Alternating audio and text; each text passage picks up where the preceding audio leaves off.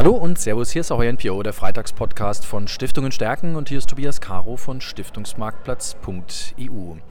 Ich habe das große Vergnügen, neben mir Professor Roland Koch zu wissen, äh, den Vorstand, den Chef der Ludwig-Erhard-Stiftung, früherer hessischer Ministerpräsident. Wir alle kennen ihn als Ökonom, als Wirtschaftsprofi und ähm, wir durften auf der Veranstaltung des Deutschen Stiftungszentrums ähm, in Bonn seinen Worten lauschen. Und äh, lieber Professor Roland Koch, ähm, herzlich willkommen im Freitagspodcast. Äh, mich interessiert natürlich zunächst mal Ludwig Erhard Stiftung.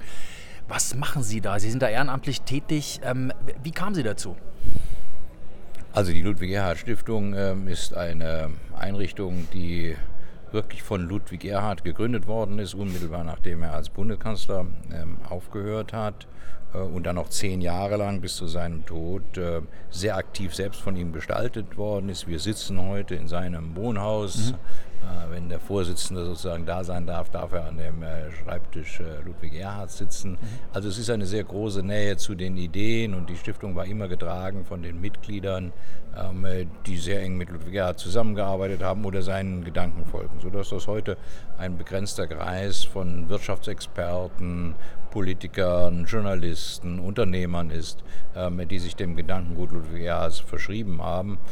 Ich bin äh, gebeten worden, dort äh, zu helfen, zu unterstützen ähm, und auf diese Weise Mitglied geworden und dann auch der Vorsitzende, ähm, der jetzt die Aufgabe hat, ein Stück die Organisation dieser Stiftung auch in die moderne Welt der Kommunikation und des Arbeitens zu führen. Denn wir wollen nach wie vor eine starke Stimme dieses Mannes Ludwig Erhard und seiner Fähigkeit, Wissenschaft und Politik zusammenzuführen, um Wohlstand zu schaffen, in Deutschland nicht verstummen lassen. Was ich ganz spannend fand in Ihrem Vortrag, den wir heute gehört haben, war die Geschichte, die Sie erzählt haben über Ludwig Erhard, dass er weniger am Schreibtisch seine Klasse hatte, sondern er ist ins Land gefahren und hat die soziale Marktwirtschaft erklärt. Das ist der Erfolgsfaktor der sozialen Marktwirtschaft in Deutschland? Fragezeichen. Ja, Ludwig Erhard hat zunächst in einer besonderen historischen Situation sozusagen den Mantel der Geschichte ergriffen und Entscheidungen getroffen. Ähm, die Entscheidung, die Preise freizugeben, eine Marktwirtschaft einzuführen, war weder unumstritten noch geradezu der direkte Volkswille, sondern am Anfang gab es sehr viel Sorgen, dass freie Preise, schnell steigende Preise eine Gesellschaft überfordern. Also auch die amerikanischen Besatzungsmächte und andere hatten große Angst, dass das nicht gut gehen mhm. würde. Und im Laufe der Monate ist es Gott sei Dank dann sehr schnell so gewesen, dass die Versorgung wieder vernünftig wurde, ja. die Lebensmittel da waren. Es begann Häuser zu bauen, der Zement war wieder verfügbar. Äh, und die Menschen sahen, es bewegt sich etwas. Und Ludwig Erhard mit dieser Autorität ausgestattet hat dann die Zeit seines Amtes als Wirtschaftsminister über ähm, ja, fast anderthalb Jahrzehnte ähm, sehr genutzt, immer wieder herauszugehen, mit allen Gruppen zu sprechen, mit äh, den Bürgern zu diskutieren, Interviews zu geben, zu erklären. Er war jemand, der nicht gerne am Schreibtisch saß. Und ich glaube, gerade an der Anfangsphase der Geschichte der Bundesrepublik Deutschland ein Land, das äh, sehr verwundet war, in dem die Menschen sehr unsicher waren, war diese Kombination, klare Entscheidungen zu treffen, die auch manchmal irritierend waren für die verschiedensten Gruppen und klar zu erklären und das Vertrauen in Anspruch zu nehmen, warum man das jetzt macht. Ähm, ein ganz wichtiger Erfolgsfaktor, dass am Ende hm, alle politischen Parteien ähm, sich hinter der sozialen Marktwirtschaft versammelt haben und dass die Grundüberzeugung Deutschlands für eine Wirtschaftsordnung geworden ist.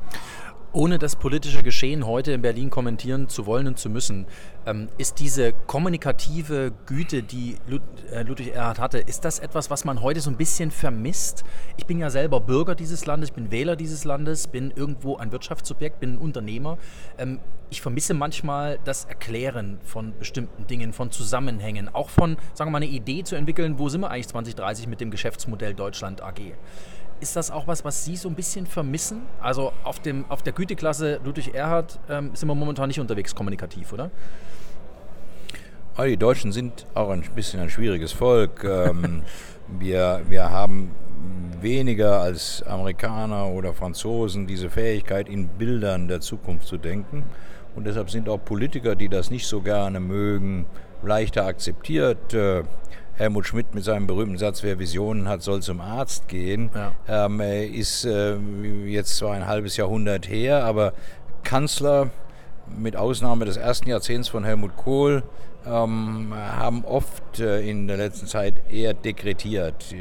Ähm, äh, Gerhard Schröder hat sehr darunter gelitten, dass er seine ähm, ähm Veränderungen, die dann als Agenda 2010 in die Geschichte einging, eigentlich seine eigene Partei nie erklärt hat, sondern Basta mhm. äh, gesagt hat.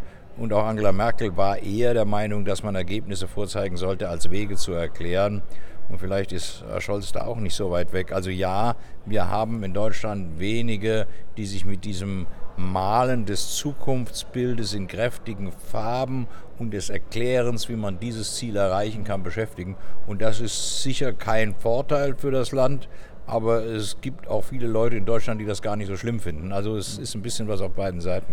Was ich spannend fand in Ihrem Vortrag war, dass Sie das Wort Vertrauen benutzt haben, dass der Staat, äh, dass auch die Regierung den Menschen ruhig ein bisschen mehr zutrauen darf. Was meinen Sie damit?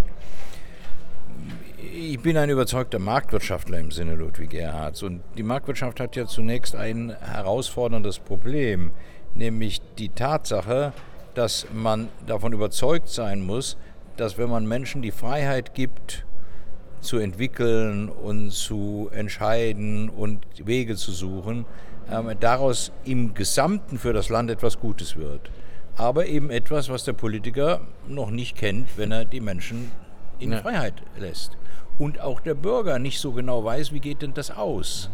Und ähm, äh, deshalb muss man gerade in unsicheren Zeiten, und wir leben eben in sehr komplizierten, aufwühlenden und unsicheren Zeiten, äh, dem Bürger sagen, lass mal laufen. Wenn die Rahmenbedingungen stimmen, dann geht es. Und dann muss man der Politik sagen, schaff die Rahmenbedingungen und halt dich dann raus. Und in Deutschland ist so eine Tendenz im Augenblick zu sagen, ähm, wir wollen, dass die Politik das genau regelt. Die Politik sagt, wir haben das ganz genau geregelt. Und das Einzige, was sie dabei vergessen haben, ist, dass äh, die Einzelnen, die kreativ sein können, die was wollen, so viele Regelungen, Vorschriften und Bürokratie sehen, dass sie sagen, dann mach es lieber nicht. Und dann wird die Gesellschaft langsamer, der Wohlstand wird langsamer, die soziale Sicherheit wird gefährdet. Und diesen Kreis muss man durchbrechen, indem man sagt, wir wissen nicht genau, wie es wird, aber es wird bestimmt besser werden, als es jetzt ist. Dieses Vertrauen muss Politik herstellen, aber auch ein Volk sozusagen ein Stück da rein investieren. Also ich kann Ihnen eine ein, ein Anekdote aus meiner eigenen unternehmerischen Historie, die noch nicht sehr lang ist, äh, erzählen. Mir hat ein Kunde, ein potenzieller Kunde abgesagt, er hat gesagt, lieber Caro, das, was Sie machen, ist uns zu modern. Ähm, insofern, das ist eben so, dass viele dort einfach noch nicht angekommen sind. Und Sie haben am Anfang des Podcasts gesagt, ähm, Sie sind angetreten, die Stiftung ein Stückchen ins hier und jetzt in die Moderne zu führen, die Ludwig Erhard Stiftung. Was sind so die Themen, die Sie am meisten umtreiben dabei? Also ich, die, die Stiftung hat sehr unterschiedliche Aspekte, weil wir wollen natürlich das Erbe einfach bewahren. Wir sind die Archivare ähm, auch der Akten und der äh, Bilder und der Erlebnisse Ludwig Erhards. Äh, wir wollen aber auch junge Menschen neu dafür begeistern. Das heißt, wir versuchen mit den modernen Medien einfach auf Erhard aufmerksam zu machen, Bilderausstellungen zu machen, Schülerseminare zu machen. Und wir glauben zum Dritten, dass wir Verantwortung dafür haben, die Gedanken aus der Welt der 50er Jahre oder davor des letzten Jahrhunderts in unsere Welt zu übersetzen. Das heißt, die Herausforderungen einer globalisierten Welt, die Herausforderung einer Datenwelt, einer Plattformwelt mit zweiseitigen Verträgen, die ganz andere Marktregeln haben, die ähm, global sind, wo Machtstrukturen und Monopole ganz anders beschrieben werden als früher. Aber auch dieser Einfluss der Umweltfaktoren als Regelungswelt auf die Welt mit dem, was wir heute machen, dass Bankenfinanzierung und Umwelt zusammenhängen, das sind Phänomene, an die er nicht mal gedacht hat. Mhm. Und trotzdem brauchen Sie Antworten über die Frage, wie organisiere ich den Rahmen eines Marktes, dass in diesem Rahmen all die Innovationskraft und der Erneuerungswille einer Gesellschaft sich entfalten kann. Und darauf äh, müssen wir Antworten finden. Deshalb haben wir jetzt auch eben ein eigenes äh, Forschungszentrum, ein Think Tank in, in Berlin äh, gegründet, das äh, Ludwig Erhard Forum für Wirtschaft äh, und Gesellschaft, weil wir glauben, auch eine Verantwortung zu haben, mit aller Ernsthaftigkeit des Nachsuchens, was waren die Prinzipien Erhards, auf diese modernen Fragen Antworten zu geben.